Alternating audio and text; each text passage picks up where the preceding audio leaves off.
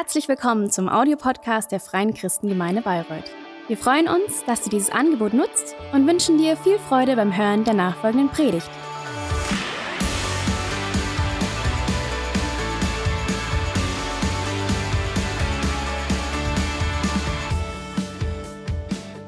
Guten Morgen, ich wünsche euch einen gesegneten Sonntag, einen gesegneten Gottesdienst. Alle, die hier sind, auch alle an den Empfangsgeräten zu Hause.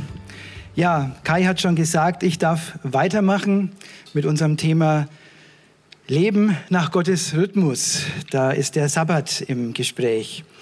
Letzte Woche ging es bei Kai um das Thema Sabbat, also Sonntag, Ruhetag und Erinnerung. Heute möchte ich weitermachen mit Sabbat oder Sonntag, Ruhetag und Identität. Und ich möchte euch zum Thema Identität so ein kleines Erlebnis aus meiner beruflichen Arbeit mal äh, mitgeben zu Beginn. Die meisten von euch wissen es, einige werden es vielleicht noch nicht wissen, aber ihr wisst es jetzt gleich. Ich bin Schulleiter an einer Pflegeschule, das heißt, ich bilde die dringend benötigten Pflegekräfte aus. Also nicht nur ich, sondern mein ganzes Team. Und wir sind nicht nur in der Schule tätig, sondern wir gehen auch in die Praxis. Das heißt, wenn Schüler von uns irgendwo einen Einsatz machen, dann besuchen wir die dort. Das ist so eine kleine Prüfung. Da müssen die einen Patienten, eine Patientin oder eine Bewohner, eine Bewohnerin pflegen und wir sind mit dabei und gucken, ob die das richtig machen und ähm, ob das alles so läuft, wie sie es bei uns gelernt haben. Und ich war vor, das ist noch gar nicht so lange her, vor einigen Wochen in einem Pflegeheim hier in der Region. Und da ist eine Schülerin von mir eingesetzt gewesen und die habe habe ich besucht und da war ich gleich ganz früh, das war schon vor sieben, war ich dann dort in dem Pflegeheim und sie sollte dort eine Patientin oder eine Bewohnerin im Pflegeheim pflegen. Das heißt also vom Wecken bis zum Frühstück ähm, bin ich dann so mitgegangen und habe mir geguckt, wie sie das macht. Und die besondere Aufgabe war, diese Bewohnerin nicht nur körperlich zu pflegen und ihr Unterstützung zuteil werden zu lassen, sondern sie wirklich Biografie geleitet zu pflegen. Das heißt also wahrzunehmen, was habe ich für eine Persönlichkeit vor mir, um meine Pflege entsprechend auch auszurichten. Diese Dame, die hat schon auf mich sehnsüchtig gewartet, weil die Schülerin gesagt hat, mein Direktor kommt, also mein, mein Schulleiter. Und diese Dame war auch Frau Direktor. Das war die Frau eines Schuldirektors einer Schule am Land. Und ähm, ich weiß nicht, ob so die, die kleinen Städte und Dörfer am Land, da gibt es so wichtige Persönlichkeiten, den Bürgermeister, den Pfarrer und den Schuldirektor. Und sie war die Frau Direktor. Und so hat sie sie auch gepflegt. Die hat es wirklich ganz, ganz hervorragend gemacht. Die Frau war einfach ähm, wahrgenommen in ihrer Persönlichkeit. Die war schon ziemlich dement, aber trotzdem auf der anderen Seite wusste sie immer noch, das macht mich aus. Ich bin die Frau Direktor. Die Schülerin hat eine Eins bekommen. Ich war ganz begeistert. Und auf der Heimfahrt habe ich mir aber Gedanken gemacht über diese Frau Direktor, die Direktorin. 90 Jahre ungefähr, so war ihr Alter. Wie gesagt, schon teils dement auch. Sie wurde als Frau Direktor wahrgenommen, als Frau Direktor gegrüßt. Wenn sie früher durch, durch ihren Ort gegangen ist, dann hat man sie ja, wirklich wahrgenommen, gegrüßt. Beim Bäcker hat man sie bevorzugt behandelt, beim Metzger natürlich auch. Ähm, wenn sie irgendwo war, wo ihr Mann eine Ansprache gehalten hat, dann war sie ganz vorne in der ersten Reihe. Sie war die Frau Direktor. Sie war immer ganz, ganz toll gekleidet, diese Frau Direktor. Und auch sonntags in der Kirche fein gekleidet, ganz vorne, immer anständig gegrüßt, immer hat man andächtig äh, aufgeschaut zu ihr. Sie war die Frau Direktor. Sie kann nicht mehr alleine aufstehen, sie kann nicht mehr sich alleine waschen, sie ist auf Hilfe angewiesen, sie kommt nicht mal mehr alleine aus dem Bett in den Rollstuhl, da muss man sie so transferieren, wie wir in der Pflege sagen, die Frau Direktor. Sie ist die Frau Direktor. Das war und es ist ihre Identität. Das macht sie aus.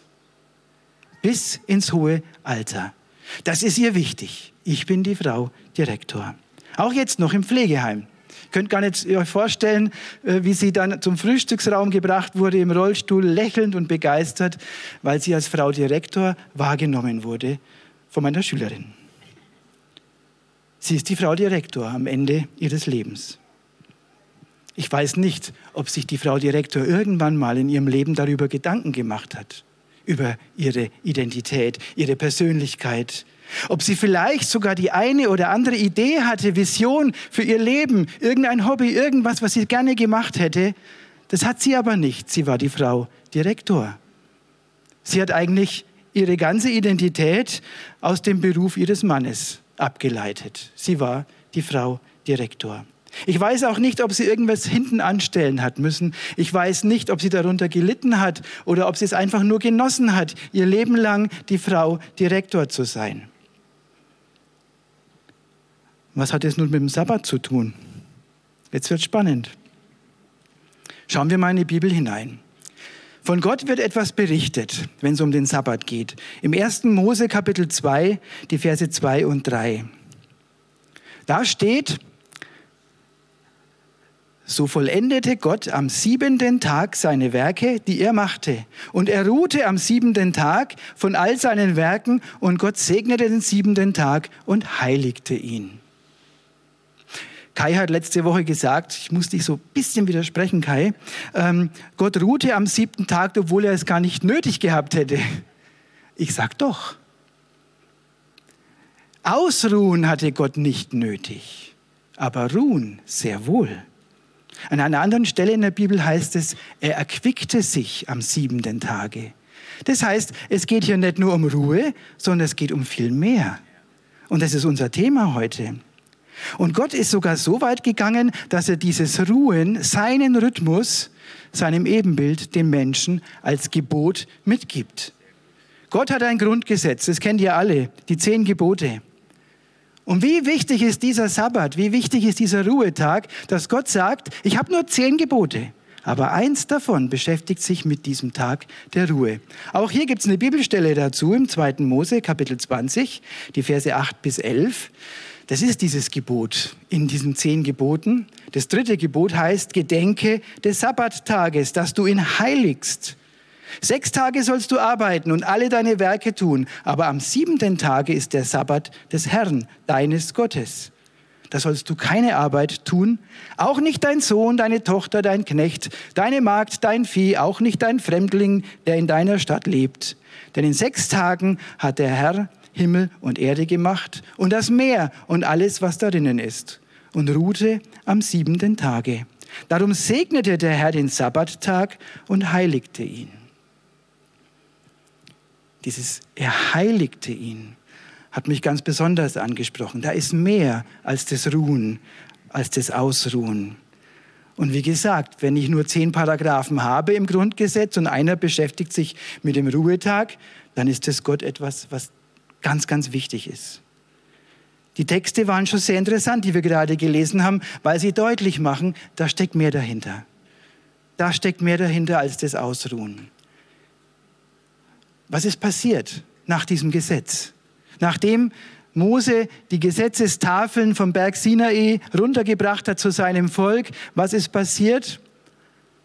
Sein Volk hat angefangen, auf Gott zu hören und diesen Ruhetag einzuführen und diesen Ruhetag zu leben, diesen Rhythmus Gottes zu leben. Aber nicht nur das Volk Israel, von dem Volk Israel aus ist dieser Lebensrhythmus heute für einen Großteil der Menschheit gang und gäbe. Völlig normal, dass es einen Ruhetag gibt. Selbst in Ländern, die mit Religion nicht viel am Hut haben, zum Beispiel in China, gibt es einen Ruhetag, da, da gibt es ein Wochenende. In China dauert es sogar zweieinhalb Tage.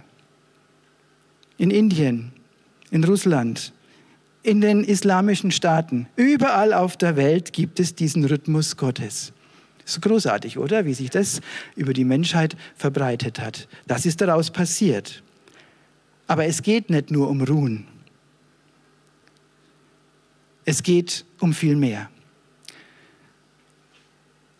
Und die Menschen diskutieren die diskutieren über diesen Tag. Ich weiß nicht, ob ihr das schon mal so mitbekommen habt, dass Menschen diskutieren über Sinn und Unsinn dieses Gebotes.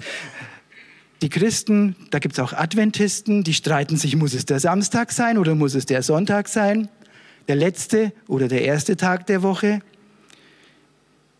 Die Juden, die diskutieren über Handlungsverbote, also nichts tun, die zählen die Schritte.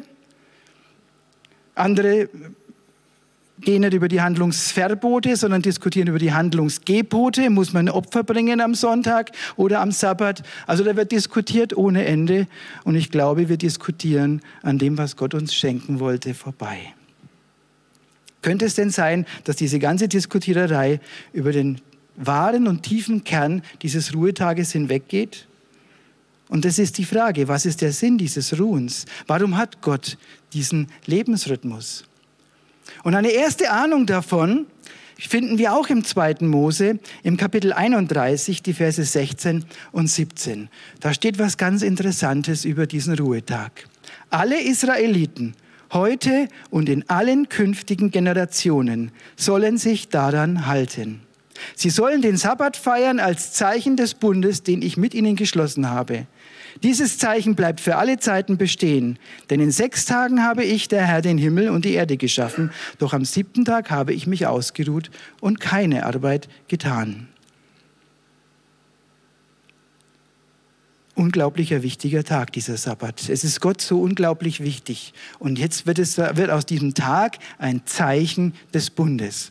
Das ist eigentlich unglaublich. Ein Zeichen des Bundes. Also ein Tag zu einem Bundeszeichen. Und das haben die Juden übernommen und das halten sie bis heute. Das haben die Christen als Prinzip übernommen, feiern den Sonntag als den Tag der Auferstehung, den ersten Tag der Woche. Lesen wir auch im Neuen Testament, dass dann auch Abendmahl gefeiert wurde und Gottesdienst gefeiert wurde. Also so hat sich das über die Jahrhunderte, ähm, Jahrtausende kann man schon fast sagen, äh, weiterentwickelt. Und diese Tradition dieses Ruhetages, die blieb auch nicht ohne Folgen. Kai hat letzte Woche schon bemerkt, dass damals viele Völker um die Juden herum die Juden als faul bezeichnet haben. Ja, also die, die machen da einfach nichts. Es geht doch nicht. Aber es gibt viele Menschen, auch damals schon äh, bis heute, die sich das genauer angeguckt haben, Persönlichkeiten. Ähm, und da möchte ich ein bisschen näher drauf eingehen. Das ist ganz interessant. Es gibt den römischen oder gab den römischen Philosophen Seneca. Der hat sich das angeguckt und der hat gesagt, komisches Volk, die Juden verlieren den siebten Teil ihres Lebens mit Nichtstun. Die Juden verlieren den siebten Teil ihres Lebens mit Nichtstun. Römischer Philosoph. Eigentlich jemand, der sich doch Gedanken macht. Sollte man annehmen von einem Philosophen. Zur gleichen Zeit ungefähr gab es einen jüdischen Geschichtsschreiber, den Flavius Josephus. Der hat zur Zeit Jesus gelebt und der schrieb, als die Römer Juda einnahmen oder das äh, Judäa einnahmen, haben sie drei Weltwunder entdeckt. Das Tote Meer, den Schaubrottisch im Tempel und den Sabbat. Sabbat als Weltwunder. Also weil es ganz was Besonderes war. Und viel später im 19. Jahrhundert gab es einen weiteren jüdischen Geschichtsschreiber, einen Schriftsteller, den Vers habe ich sogar, oder das, was er gesagt hat, habe ich sogar auf Folie mitgebracht, Achat Ha'am. Der sagt, nicht die Juden haben den Sabbat gehalten, sondern der Sabbat hat die Juden gehalten. Merken wir was? Der Sabbat ist mehr als Ausruhen. Der Sabbat ist mehr als Ausruhen. Und in den, im 20. Jahrhundert gab es einen ganz bekannten österreichischen Neurologen und Psychiater, den Viktor Frankl. Der hat sich seine Patienten angeguckt und hat eine Krankheit entdeckt, die nannte er dann damals die Sonntagsneurose. Die Sonntagsneurose. Tatsächlich eine Erkrankung. Er hat geschrieben, in diese Neurose fallen vor allem Menschen, die nichts als Arbeitsmenschen sind. Er schreibt, am Sonntag wird die Sinnarmut des großstädtischen Alltags bloßgelegt. Die Sinnarmut des großstädtischen Alltags. Merken wir was? Nur ausruhen ist sogar gefährlich, kann krank machen. Jetzt sind wir beim Thema. Jetzt sind wir beim, jetzt erst, ne? Aber immerhin, jetzt sind wir beim Thema. Der Sabbat war in der gesamten jüdischen Geschichte nicht nur Geschichts äh, Ruhetag, der Sabbat war der zentrale Identifikationspunkt des jüdischen Volkes. Wenn wir heute immer noch Juden haben und sogar einen Staat Israel seit 1948, dann wegen dem Sabbat, Das war ein ganz, ganz wichtiger Tag, ein ganz, ganz wichtiger Rhythmus, der sie zusammengehalten hat und der sie ausgemacht hat und ähm, der der Sammlungspunkt war. Wie konnte so ein Volk völlig zerstreut, zerstreut in der ganzen Welt über 2000 Jahre überleben? Weil sie Identifikationspunkte hatten und der Sabbat ist einer der allerwichtigsten. Deswegen sagt dieser ähm, Achatam, nicht die Juden haben den Sabbat gehalten, der Sabbat hat die Juden gehalten. Und deswegen konnte Flavius Josephus sagen, es ist eins der drei Weltwunder, das die Römer entdeckt haben. Anders ausgedrückt, ohne Sabbat gäbe es kein jüdisches Volk mehr. Der Feiertag war der Schutz ihrer Identität und ist es bis heute. Aber wie gesagt, es geht nicht um Ausruhen, sonst kommen wir in die Sonntagsneurose. Es geht nicht um Nichttun, es geht auch nicht um Opfergaben, es geht um meine und deine Identität. Darum geht's. Der Ruhetag, der wirft dich zurück. Der wirft dich raus aus der Routine. An diesem Tag ist einfach alles irgendwie anders. Es gibt keine Verpflichtungen, es gibt keine Arbeitsroutine, es gibt keine Aufgaben, es gibt keine Termine. Plötzlich bist du selbst. Und in dieser Ruhe kannst du eine Neurose entwickeln oder du kannst dich mit Gott und deiner Identität beschäftigen. Das Neue Testament spricht deswegen davon, dass sie an diesem ersten Tag der Woche Gottesdienst gefeiert haben, dass sie Abendmahl gefeiert haben miteinander, weil sich die Christen damals diesen Ruhetag hergenommen haben, um sich mit Gott und mit ihrer Identität zu beschäftigen. Und jetzt rückt diese Frage und dieser Begriff Identität ins Zentrum. Und Identität möchte ich gar nicht weiter definieren. Da gibt es so hochkomplexe Definitionen, die habe ich selber gar nicht verstanden, obwohl ich Schulleiter bin.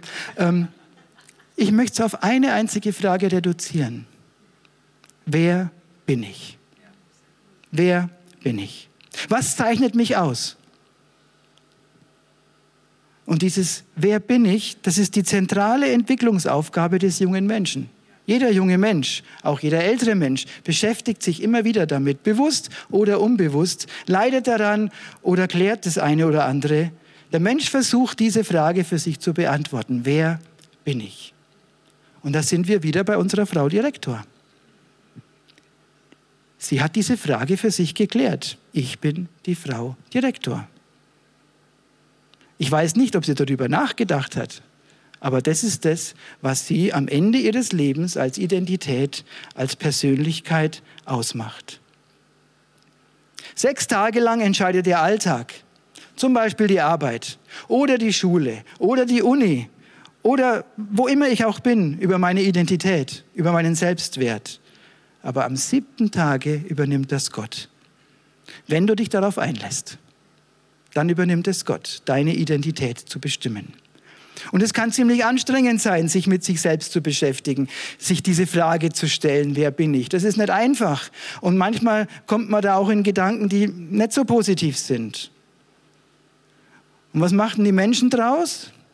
Die umgehen diese Frage. Es gibt mittlerweile eine Definition, man nennt es nicht mehr Sonntag, Sabbat, sondern man nennt es Wochenende, man nennt es Freizeit und die Freizeitgestaltung muss ja auch irgendwie laufen. Man gibt sich seine Hobbys hin und wenn man genauer hinguckt, stellt man fest, es hat sich ein riesiger Industriezweig gebildet, der milliardenschwer ist, der einzig und allein das Ziel hat, uns abzulenken von der Frage, wer bin ich? Und was passiert? Am Ruhetag gibt es Termine, gibt es Staus auf den Autobahnen, gibt es Stress, gibt es Hektik, damit wir nicht diese Frage, wer bin ich, beantworten müssen. Was macht mich aus? Was ist meine Identität? Ich möchte ein kleines Beispiel machen, ein bisschen Zeit habe ich noch. Es gab einen Theologen und gläubigen Christen zur Zeit des Dritten Reichs, Dietrich Bonhoeffer, vielleicht schon mal gehört. Dietrich Bonhoeffer war Mitglied im Widerstand und am 5. April 1943 dann auch end, äh, wurde dann auch endlich verhaftet. Er war immer wieder im, im Clinch mit dem Hitlerregime, aber da haben sie ihn dann verhaftet, 1943, haben ihn in das KZ Buchenwald gesteckt, später dann ins KZ Flossenbürg. Und am 5. April 1945, einen Monat vor Kriegsende, hat Adolf Hitler ganz persönlich seine Hinrichtung angeordnet durch den Strang. So wurde er am 9. April hingerichtet. In dieser erzwungenen Ruhe im KZ, ist jetzt kein Sonntag, sondern eine andere Ruhe, aber auch so etwas, ne? so eine Ruhe, ich bin plötzlich auf mich selbst hinabgeworfen, alles, was mich vorher ausgemacht hat, spielt keine Rolle mehr, hat er sich aber dieser Frage gestellt.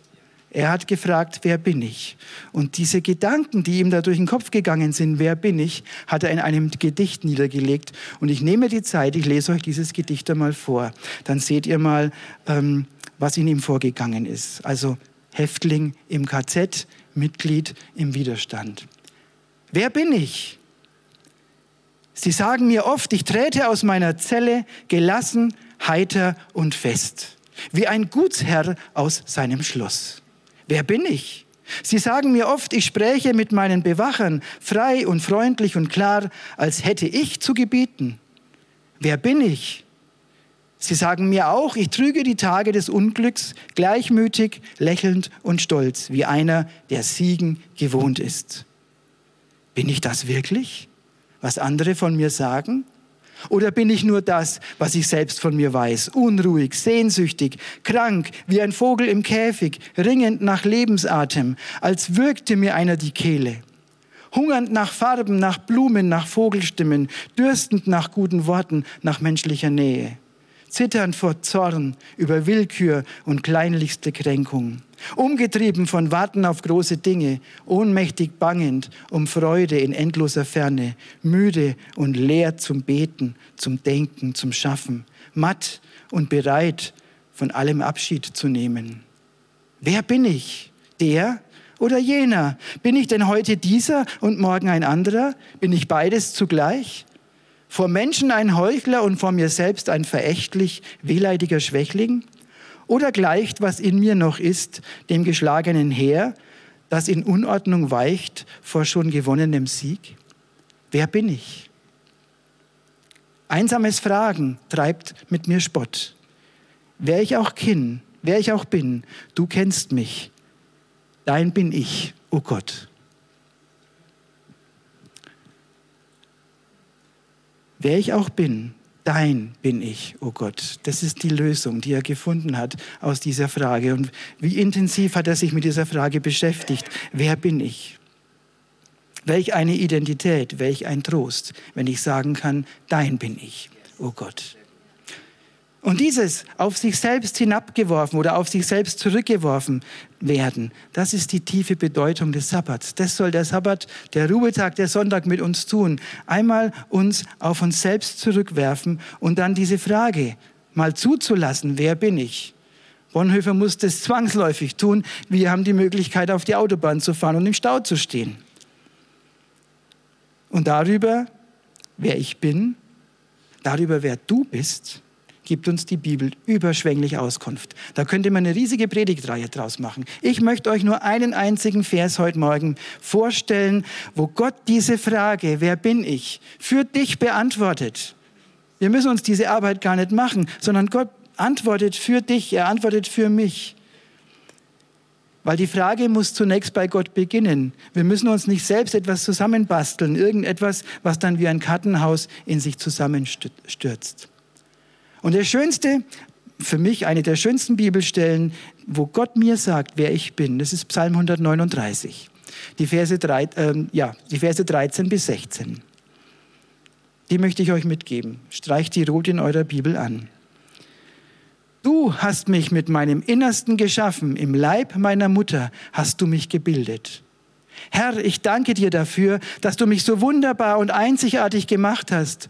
Großartig ist alles, was du geschaffen hast. Das erkenne ich.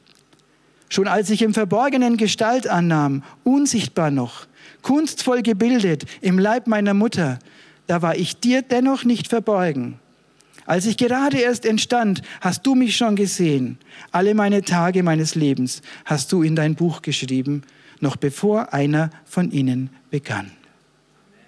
Das ist deine Identität. Wenn du dich darauf einlässt. Was für eine wunderschöne Stelle. Und hier ist nicht nur vom materiellen Körper die Rede, vom äußerlichen, von Muskeln, Sehnen und Knochen. Hier ist auch von dem inneren Menschen die Rede. Du bist großartig geschaffen, äußerlich wie innerlich.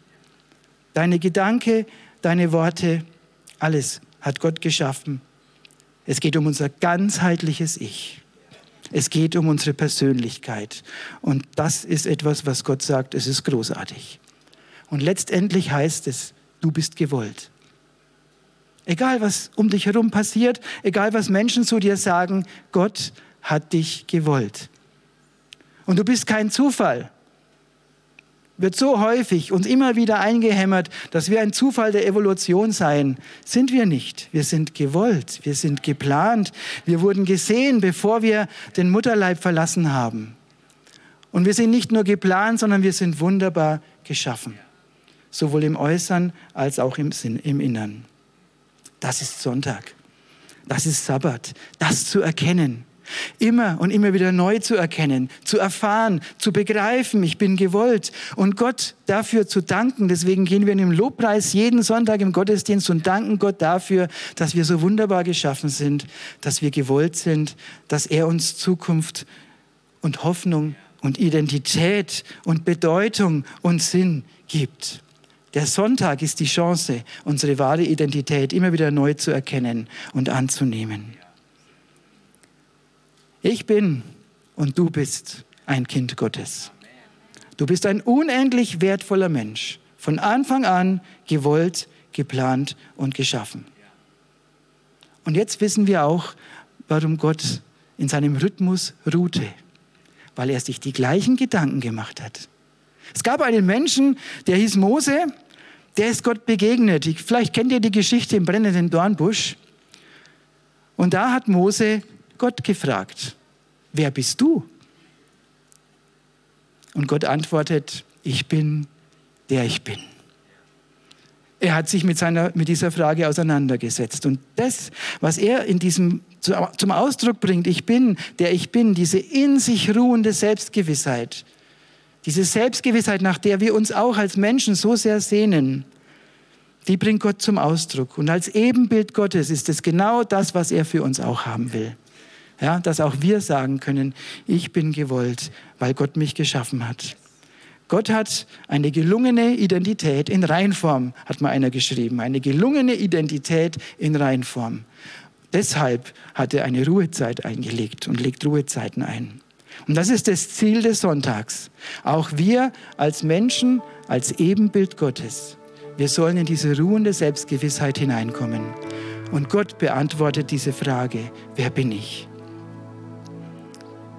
Am Sonntag ist es egal, ob deine Noten in der Schule Richtung 1 oder Richtung andere Seite tendieren. Es ist egal, ob du in der Uni toll und super durchkommst oder ob du dich schwer tust. Es ist völlig egal, ob du eine Arbeit hast oder nicht und ob du auf dieser Arbeit erfolgreich bist. Es ist völlig egal, ob du Chef bist oder Hiwi. Es spielt keine Rolle. Es spielt auch keine Rolle, ob dir alles, was du anpackst, gelingt oder ob dauernd alles schief läuft. Am Sonntag sagt Gott, du bist großartig. Am Sonntag sagt Gott, du bist großartig. So wie du bist, weil das, du bist mein Plan, ich habe dich geschaffen. Kannst du das heute Morgen für dich annehmen? Kannst du das für dich annehmen? Gott hat für dich einen wunderbaren Plan. Nutze den Sonntag, um diesen Plan zu entdecken. Statt einer Sonntagsneurose oder Freizeitstress darfst du den Sonntag nutzen, um deine wahre, wirkliche Identität zu entdecken. Nutze den Gottesdienst, um mehr und mehr und immer tiefer Gott zu erkennen, dich selbst zu erkennen, dich selbst und den Plan, den Gott für dich hat, zu entdecken. Mehr und mehr zu begreifen, warum Gott sagt, du bist großartig. Und dabei kann dir nicht nur der Gottesdienst helfen, auch unsere Next Steps-Reihe, wenn es wieder losgeht, beschäftigt sich mit deiner Identität, mit dem, was Gott in dein Leben, in deine Persönlichkeit hineingelegt hat. Auch unsere Kleingruppen können dir helfen, dich ein bisschen selber besser zu entdecken, aber vor allem nutze den Sonntag, damit du dir selbst auf die Spur kommst. Ich möchte euch mal einladen, gemeinsam aufzustehen, soweit es euch möglich ist.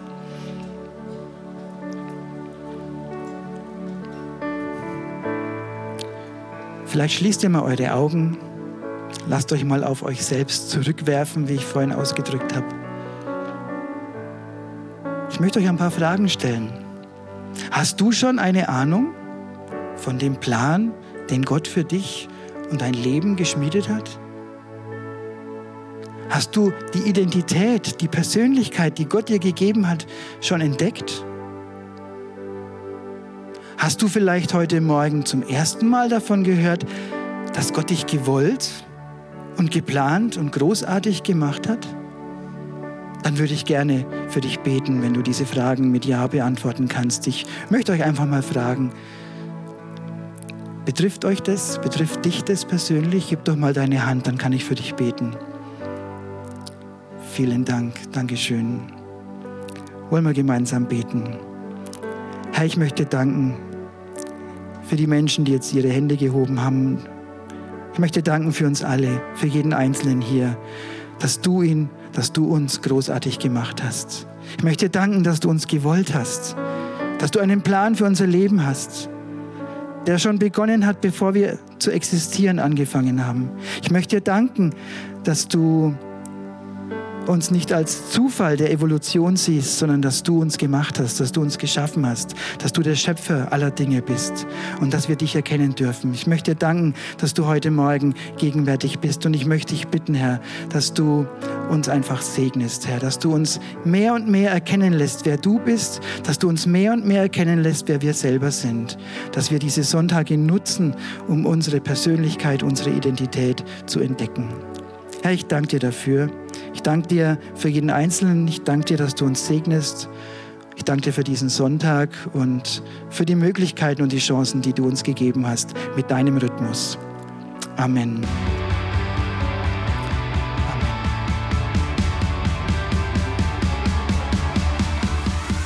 Hat dir die Predigt gefallen? Gerne kannst du sie mit Freunden teilen oder uns einen kurzen Kommentar hinterlassen. Noch mehr würden wir uns aber freuen, dich persönlich kennenzulernen. Du bist herzlich eingeladen, einen unserer Gottesdienste am Sonntag zu besuchen. Alle Infos findest du unter www.fcg-bayreuth.de.